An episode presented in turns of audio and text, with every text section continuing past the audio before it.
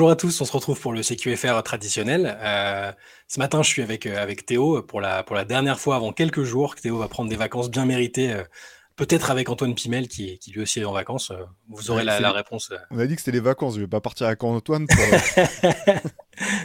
qui nous a une coupure là, ça suffit maintenant.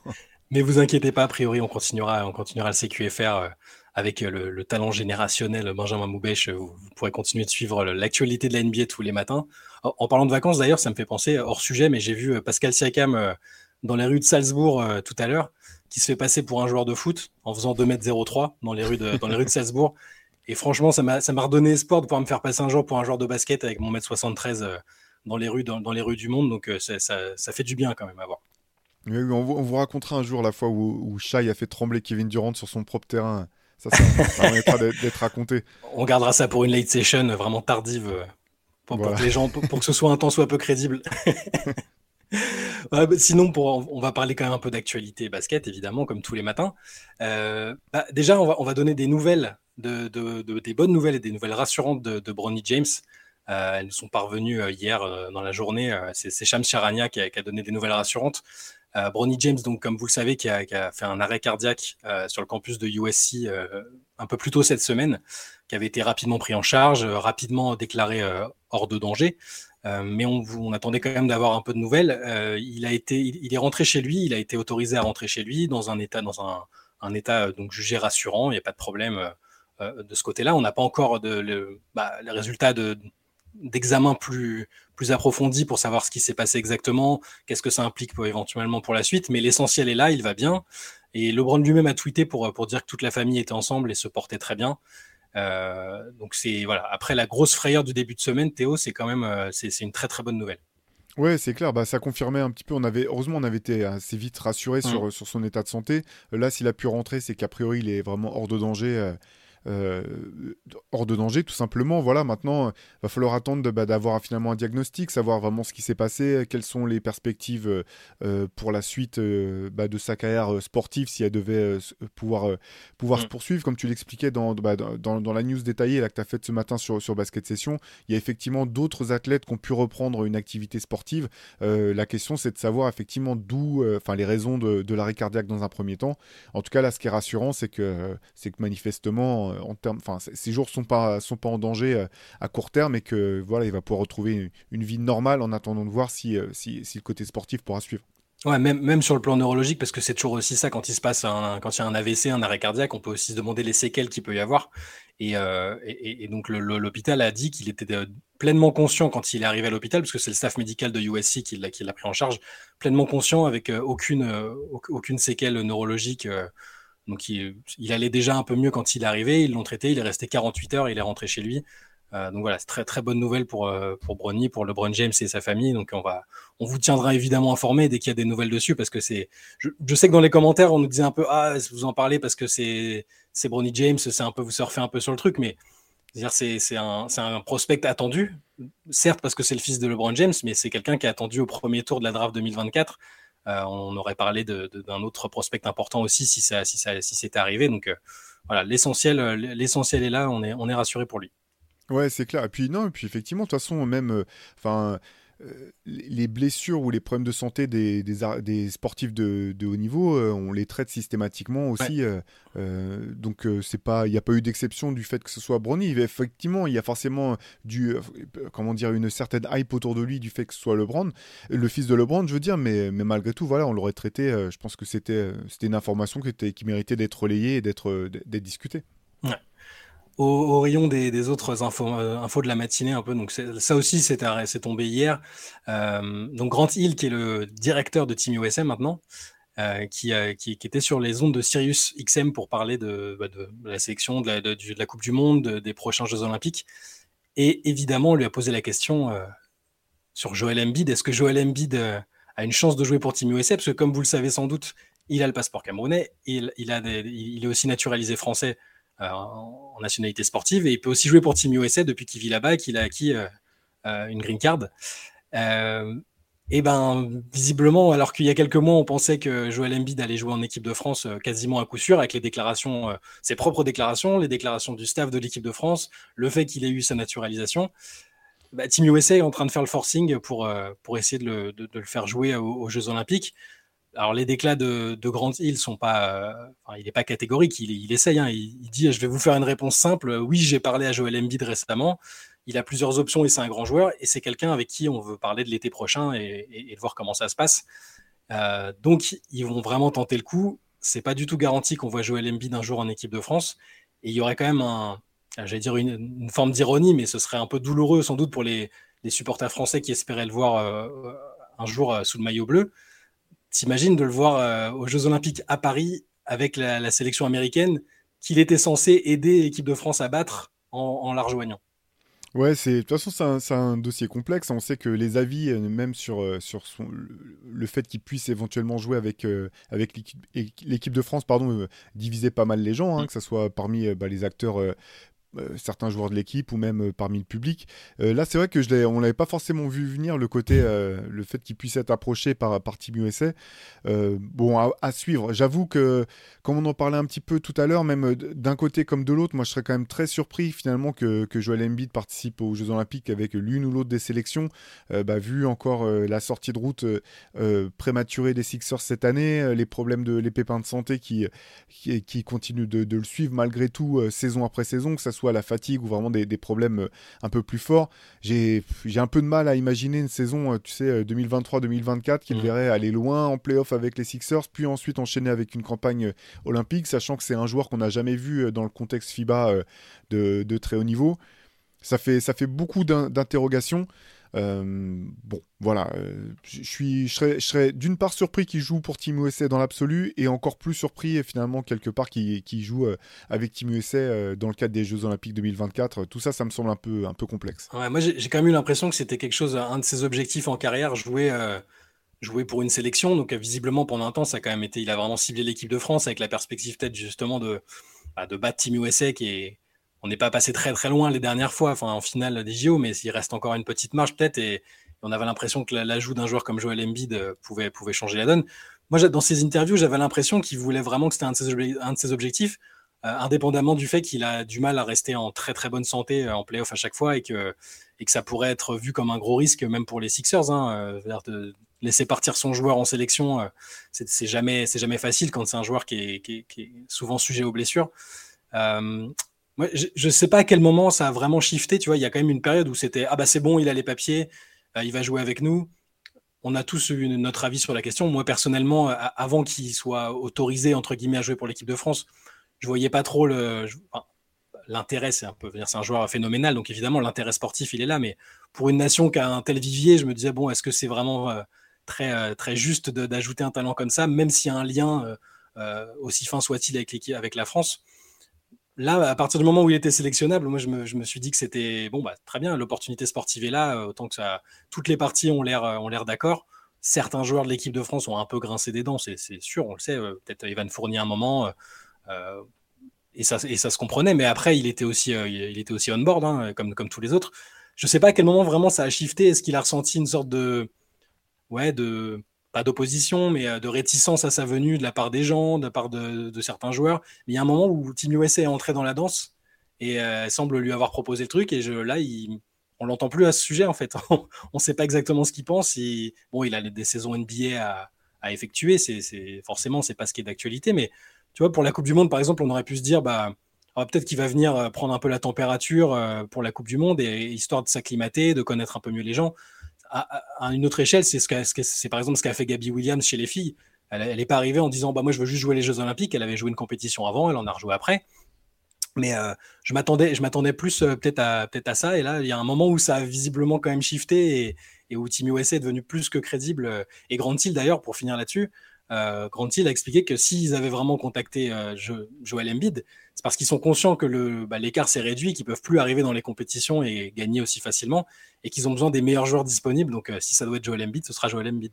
Ouais, de toute façon, Joel Embiid sera un, renfort de, un renfort de poids, euh, que ce soit pour Team USA ou pour la France. Tu sais, je, je, je sais pas non plus dans quelle mesure, ce qu'il y a le fantasme des, des, Jeux, des, Jeux Olympiques. Ça reste mm. l'une des compétitions ou la compétition qui fait plus rêver les athlètes, euh, quels qu'ils soient. Euh, c'est vrai qu'en plus, tu vois, Joel Embiid, bah voilà, c'est pas, pas un athlète américain, donc les Jeux Olympiques, je pense qu'il saisit aussi toute l'importance que ça a, le rayonnement que ça a, au-delà de son propre sport.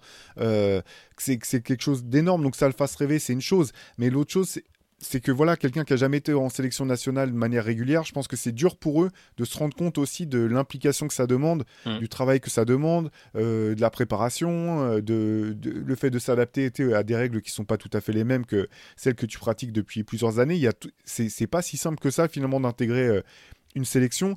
au sujet du, enfin, ce dont tu parlais, est-ce que hum, la façon dont les gens percevaient ça. Moi, j'étais un peu comme toi. Ça, ça, me, ça me choquait pas que, que Joel Embiid puisse rejoindre l'équipe de France. Euh, c'est un joueur qui est francophone, euh, qui a des attaches avec la France, qui, a, qui connaît la France. C'est pas non plus comme, euh, pour moi, c'est pas tout à fait la même chose que certains pays, notamment certains pays de l'Est, où tu as un Américain qui est naturalisé. des fois, tu te demandes, mais est-ce qu'il connaît le nom de la capitale quoi, tu vois, Ou est-ce qu'il a déjà mis les pieds dans le pays? Après, les, les, les, comment dire, les, le, fonctionnement de la FIBA permet ça, donc euh, très bien. Ça fait, c'est, une donnée maintenant avec laquelle tout le monde compose. Moi, j'étais pas, j'étais pas réticent en fait que, que Joel Embiid rejoigne l'équipe de France. Là, je serais, pour les raisons que j'ai évoquées tout à l'heure, je serais vraiment surpris quand même maintenant que finalement ils rejoignent l'une ou l'autre des équipes et encore plus Team USA parce qu'effectivement euh, maintenant euh, il a vécu aux États-Unis depuis très nombreuses années, il a jamais vécu en France. Je pourrais, je comprends ça et en même temps voilà c'est je trouve que c'est pas tout à fait la même chose quand, es, quand tu parles une, une langue euh, depuis que tu es né quasiment, qui a fait partie de ton quotidien. Il y a forcément des attaches qui sont plus profondes, je pense. Mm. Hein. En tout cas, c'est comme ça que je me fie. il, a, il, a, de la famille à Paris aussi, euh, ah enfin, une famille en France. Voilà, donc euh, j'aurais trouvé la logique, ça plus logique finalement qu'ils rejoignent l'équipe de France. maintenant, voilà, je serais vraiment très surpris qu'on le voit sous un maillot en 2024. Moi, j'aurais aimé, pour finir là-dessus, j'aurais, moi, j'aurais aimé le voir avec le Cameroun, euh, une équipe avec Pascal Siakam et d'autres joueurs, les autres joueurs qui, gravitent, euh, qu'on, voit un peu en Europe, aux États-Unis. Enfin, j'aurais, j'aurais vraiment aimé ça. Après, visiblement, c'est pas possible euh, pour des raisons extra-sportives. C'est compliqué de, réussir à réunir tout ça. Mais bon, j'aurais vraiment aimé voir le Cameroun proposer une équipe qui puisse rivaliser un peu avec le Nigeria sur la scène africaine. Mais voilà, c'est un autre sujet. On en reparlera sans doute un jour. ouais, ça aurait été, ça aurait été la logique, la logique première aurait été celle-là, c'est clair. Ouais. Euh, une autre petite, une autre petite euh, actu, euh, c'est, c'est Tyron Lou qui a parlé des Clippers dans le, dans le podcast All the Smoke avec, avec les amis Matt Barnes et, Stephen Jackson. j'ai trouvé son, son, son, passage super intéressant. C'est bon, c'est un coach qui, moi personnellement au début, j'avais pas de grosses attentes sur lui quand il, quand il était à Cleveland. On pouvait se dire bon bah il était assistant coach, il est sympa avec les joueurs, etc. Mais euh, comme toi, tu l'as souvent dit, hein, il, a vraiment surpris en bien ces dernières années dans, la manière, dans sa manière de coacher, euh, le fait qu'il soit extrêmement aimé de, tous les joueurs. Et, à chaque fois qu'il passe devant les médias ou dans une émission comme celle-là, je le trouve, je le trouve aussi très intéressant. Et là, les Clippers, c'est une des équipes qui, bah, c'est une des équipes les plus attendues euh, pour la saison prochaine parce que l'expiration, la date d'expiration semble être arrivée autour du, sur le projet qui est axé autour de Paul George et, Kawhi Leonard. Et donc il est, il, s'est pas caché. Il, il a dit c'est difficile et c'est frustrant d'avoir ces deux stars là qui sont pas qui au moment des playoffs euh, ont du mal à être euh, bah, aptes à jouer qui ont ces problèmes de blessure. Mais j'ai trouvé intéressant qu'ils continuent de considérer qu'ils avaient encore leur chance pour le titre. Euh, il dit aussi que c'était deux des stars, qui, des meilleures stars qu'il a côtoyées parce qu'ils ne cherchaient pas la lumière, l'attention médiatique, qu'ils étaient prêts à faire des sacrifices sportifs, notamment enfin, sur le terrain. Ils n'étaient pas dans un mode égoïste, etc. Et donc, euh, j'ai trouvé intéressant son passage où il, dit aussi qu'ils n'ont jamais euh, refusé de jouer et que le load management, c'était pas vraiment du load management, c'est juste qu'ils avaient des blessures qui étaient compliquées à gérer. Euh, donc, je, sais pas ce que je sais que tu as, aussi vu ce passage dans, dans, dans, le podcast All the Smoke. T'en es ressorti avec quelle impression, Théo? Bah, j'ai trouvé ça intéressant, euh, notamment euh, pour le timing, parce qu'en fait, euh, voilà, dans, dans, le passage dont, dont tu parles, Shai, en gros, Tyron Lou dit qu'il a été voir Kawhi et Paul George et qu'il leur a dit il faut qu'on change la manière dont on, voit la saison régulière. On ne mm. peut pas se contenter de se dire euh, on va vous garder et puis euh, vous protéger pendant la saison régulière et puis on jouera les playoffs, euh, c'est là que ça se joue. Il faut qu'on soit compétitif dès, les dès, dès, la saison régulière. Et ça, j'ai trouvé ça intéressant sur le timing parce que il y a toujours cette prolongation de contrat potentielle pour Kawhi Leonard qui n'est mm. pas réglée du côté des, des, Clippers. Dans quelques semaines, c'est Paul George qui sera lui, à son tour, qui, qui, pourra à son tour signer une prolongation de contrat. On ne sait pas ce que les Clippers vont leur proposer. Comme on en avait parlé avec Benjamin, on on, avait pas mal échangé là-dessus, où moi je, disais que je voyais pas de scénario euh, dans lequel euh, les Clippers pourraient proposer une prolongation au max pour Paul George et que Leonard. Et quand je parle de max, je parle de max d'années, notamment euh, salaire maximum, mais surtout le maximum d'années. Je, trouvais ça, je trouverais ça complètement fou. Et en même temps, bah, eux, ils vont avoir ce, type de prétention. Donc tout ça, c'est déjà compliqué en soi. Et le fait que dans ce timing-là, Tyron Lou arrive en plus et dise non, mais l'an prochain, faut qu'on arrête un petit peu quand même bah, de de se surprotéger ou de se dire que la saison régulière c'est pas important et que le, plus important c'est les playoffs. Il y a un moment, il faut être sur le terrain et, jouer et gagner des matchs. J'ai trouvé que c'était intéressant parce que même si c'était fait avec beaucoup de tact, même si effectivement, comme tu le soulignais, c'était c'était pas du tout de manière, euh, lui dis pas de manière euh, belliqueuse ou tu sais, euh, ça fait pas non plus comme les les, les shades que peuvent envoyer certains coachs ou certains joueurs où ils disent quelque chose et puis en même temps tu sens bien que c'est euh, un coup de pression en, douce. Là ça, ça faisait honnête, j'ai trouvé, ça faisait, ça faisait vrai la manière dont, dont Tyrone a abordé le sujet. Et moi, ça me parle parce qu'effectivement, il y a un moment où cette, cette équipe qui est, continue d'être euh, fantastique sur le papier, il y a un moment où il faut qu'elle soit performante sur le terrain. Et a un moment, bah, finalement, euh, blessé ou pas blessé, euh, il faut que tu joues les matchs parce que de toute façon, là, quand même, pour, pour l'instant, c'est un constat d'échec du côté des Clippers. parce que même en faisant du load management à outrance, même en cherchant des solutions, ça leur a pas permis d'aller d'aller là où ils veulent aller. Donc il y a un moment, il bah, faut dire, bon, bah, autant jouer le tout pour le tout, il faut qu'on joue et on verra où ça nous mène. Et moi, je trouve ça plutôt, plutôt intéressant. Je pense que l'idée, et l'intention sont très bonnes et la manière dont ils exprimé, euh, c'est, je trouve ça parfait. Le problème, c'est qu'on parle de, deux joueurs et surtout d'un, Kawhi Leonard, qui, a l'air de prendre lui-même ses décisions en termes de euh, est-ce que je vais jouer, est-ce que je dois me soigner, qu'est-ce que j'ai exactement. C'est, une constante chez lui depuis, depuis San Antonio quasiment. Alors il y a eu la parenthèse enchantée à Toronto, mais depuis qu'il est aux Clippers, parfois, euh, je, pense vraiment, et c'est ce qui se dit, que bah, le staff médical n'a pas vraiment de prise sur lui. Il a ses propres, son propre médecin, son propre coach, ses propres kinés. Et, ça reste une, une variable qui n'est pas maîtrisable pour les Clippers. Euh, pour Paul George, je, lui avais un peu reproché quelques déclarations l'année dernière où il disait euh, bah, Je ne sais pas si je vais jouer dans trois jours, si j'ai besoin de repos et tout ça. Enfin, ça ne faisait pas très déterminé à jouer coûte que coûte. Après, les déclarations sont les déclarations. Il y, a, les faits qui sont plus importants. On entend en ce moment, euh, je vois Jason Tatum qui dit ah non, moi même a un match contre Charlotte euh, qui est diffusé que sur le League Pass, euh, je me dis qu'il y a quelqu'un qui a payé, donc je veux, jouer coûte que coûte. Bon voilà, c'est des, bonnes intentions, mais l'intention est très bonne, celle qui est exprimée par Tyron Lou. Et effectivement, quand Paul George et Kawhi Leonard sont ensemble, il y a très peu d'équipes qui, à mon avis, peuvent rivaliser sur la durée avec eux, mais c'est toujours, j'ai toujours ce pessimisme de me dire, il y a un moment où il y en a un des deux, voire les deux, qui seront pas aptes et ça risque d'être au pire moment. C'est-à-dire que ce soit en saison régulière, au moment où les classements se déterminent, parce que ton classement est quand même important, même si tu as des parcours à la Miami Heat euh, où tu finis huitième et tu vas en finale, mais à l'ouest où c'est déjà c'est le Far West, quoi, ça, va être ultra compliqué l'année prochaine. Il va falloir être bon en saison régulière et être, euh, être apte en, en playoff. Et malheureusement, par défaut, je suis, je suis un peu échaudé pour les Clippers j'ai l'impression que ça ne fonctionnera jamais parce qu'ils sont fragiles et, euh, et un peu imprévisible de ce côté-là, surtout que Kawhi, je me répète. Euh, mais bon, écoute, si, ça se passe, moi, on a envie, hein, on a envie de voir Kawhi et Paul George ensemble. Ils ont de la profondeur d'effectif. Il y a des joueurs, euh, il, y a, Westbrook qui a fait espèce de résurrection l'année dernière.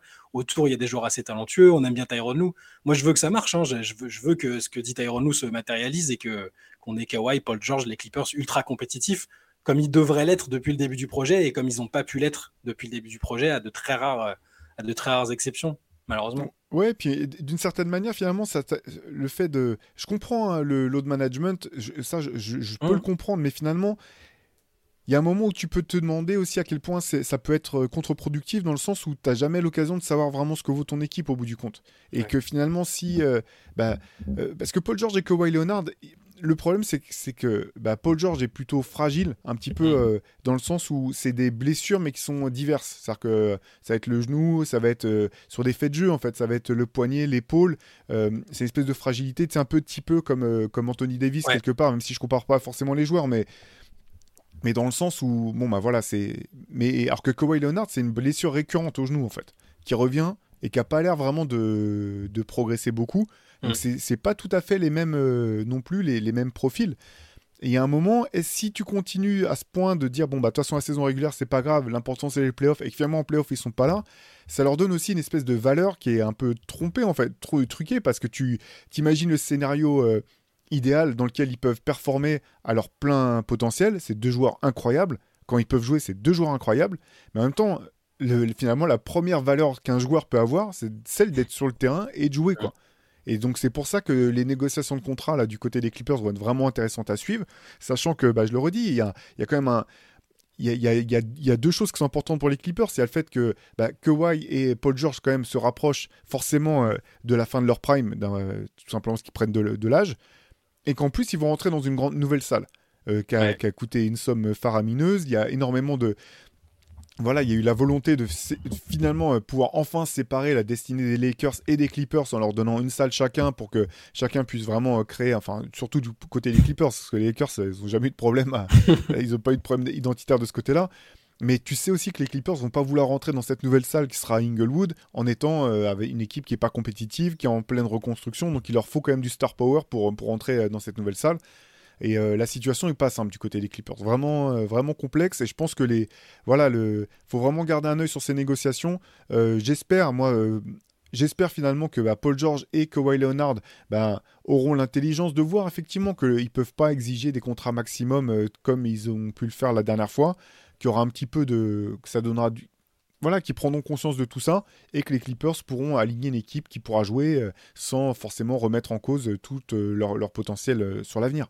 Ouais, c'est clairement une des. Autant à l'ouest, il y a des équipes où on commence à voir un peu comment se dessine le paysage, quelles sont les forces des équipes, lesquelles seront performantes. Les Clippers, c'est vraiment. Enfin, moi, c'est, ça reste une énigme justement parce qu'il y a cette incertitude autour de, autour de, ces deux-là. Et le, c'est vrai que l'échéance bah, de la salle dans laquelle ils vont entrer, ils vont devoir prendre une décision à un moment. Est-ce que bah, on, mise sur de la sûreté, entre guillemets, hein, c'est de la sûreté très relative parce qu'on ne sait pas s'ils seront là tout le temps, mais sur ces deux noms euh, qui font dans tous les cas venir du monde, ou si tu pars sur une forme de reconstruction, et auquel cas c'est dur de vendre autant de places euh, si ton franchise player c'est euh, c'est Norman Powell ou Terrence Mann, quoi. J'exagère, hein, mais, mais tu, vois ce que, tu vois ce que je veux dire, quoi. Non, mais tu as complètement raison, et ça complique aussi les, euh, toutes les rumeurs autour du, d'un trade potentiel pour James Harden. On sait toujours pas si les Clippers sont intéressés, hein, d'ailleurs, on a toujours pas d'infos là-dessus, mais ça complique un petit peu les choses parce que tu peux pas non plus te dire, pour un, si ça doit être pour James Harden, bah justement, on va balancer Terrence Mann et puis euh, des, des pics pour mm. récupérer James Harden sachant que derrière t'as pas ça, ça t'offre pas forcément la, la comment dire la la, la garantie, pas ouais. la garantie exactement de, de, pouvoir être performant si jamais bah, James Harden ça marche pas, si jamais euh, Kawhi finalement il y a un problème de genou qui fait que c'est rédhibitoire et que tu rentres dans une, as une nouvelle salle et tu plus de, as plus de choix de choix de haut choix enfin de haut pic pour les années à venir. Euh, ton, euh, ton, ton, un de tes joueurs qui, qui représente le futur un peu en la personne de Terrence Mann est parti et tu te retrouves euh, comme ça avec, euh, je sais pas, Paul George sur un genou et puis euh, et, James Harden, c'est pas c'est pas ça non plus qui va te permettre de remplir la salle. Donc ouais, la, dynamique est complexe du côté de, des Clippers. Encore une fois, le pari qu'ils ont fait en faisant venir Kawhi et Paul George, ils justifiaient et ils justifient toujours au vu de, du voilà du talent de ces joueurs-là. Malgré tout, ça n'a pas marché pour l'instant. Et donc, il y a un moment, la question va vraiment se poser de savoir si, tu sais, on est en mode bon, bah, bah allez, si on, tente encore le, coup, le tout pour le tout, quitte à hypothéquer notre avenir, ou s'il y a un petit peu de. Voilà, de. On revient un petit peu les pieds sur terre. Et pendant ce temps-là, OKC se félicite du trade tous les jours pour avoir récupéré chez Gilgis Alexander, entre autres. Enfin, c'est bon, il n'est pas encore le temps de faire l'autopsie de ce trade totalement parce qu'il y a encore une possibilité pour que les Clippers soient, soient performants avec ces deux-là. On, leur souhaite, mais euh, il sera bien temps plus tard de faire, de faire l'autopsie l'analyse euh, détaillée de ce trade qui, est un des plus intéressants des dernières années, je trouve. Mais euh, voilà, on y reviendra. En attendant, on va, boucler ce CQFR, euh, ce CQFR là-dessus. Théo, on va te souhaiter de, très bonnes vacances, de, nous revenir en pleine forme, bronzé et tout, tout ce qui va avec. le, le, CQFR va continuer dans les prochains jours, normalement. Euh, avec euh, je serais, je serais sans doute avec Benjamin le matin, peut-être parfois tout seul euh, si, si, le talent générationnel se réveille trop tard. en, attendant, donc bah, on te souhaite des bonnes vacances Théo, à vous tous une très bonne journée et on se retrouve très vite sur Basket Session. Le week-end évidemment pas de pas de CQFR, mais on se retrouve lundi matin en forme. Merci, bah, bel été à tous, bon courage. Moi, je vais pouvoir enfin suivre le CQFR en juste en fan. en m'attendant et je mettrai des commentaires acerbes pour, euh, pour alimenter la polémique. Ça marche. Ciao à tous. Bonne journée à tous.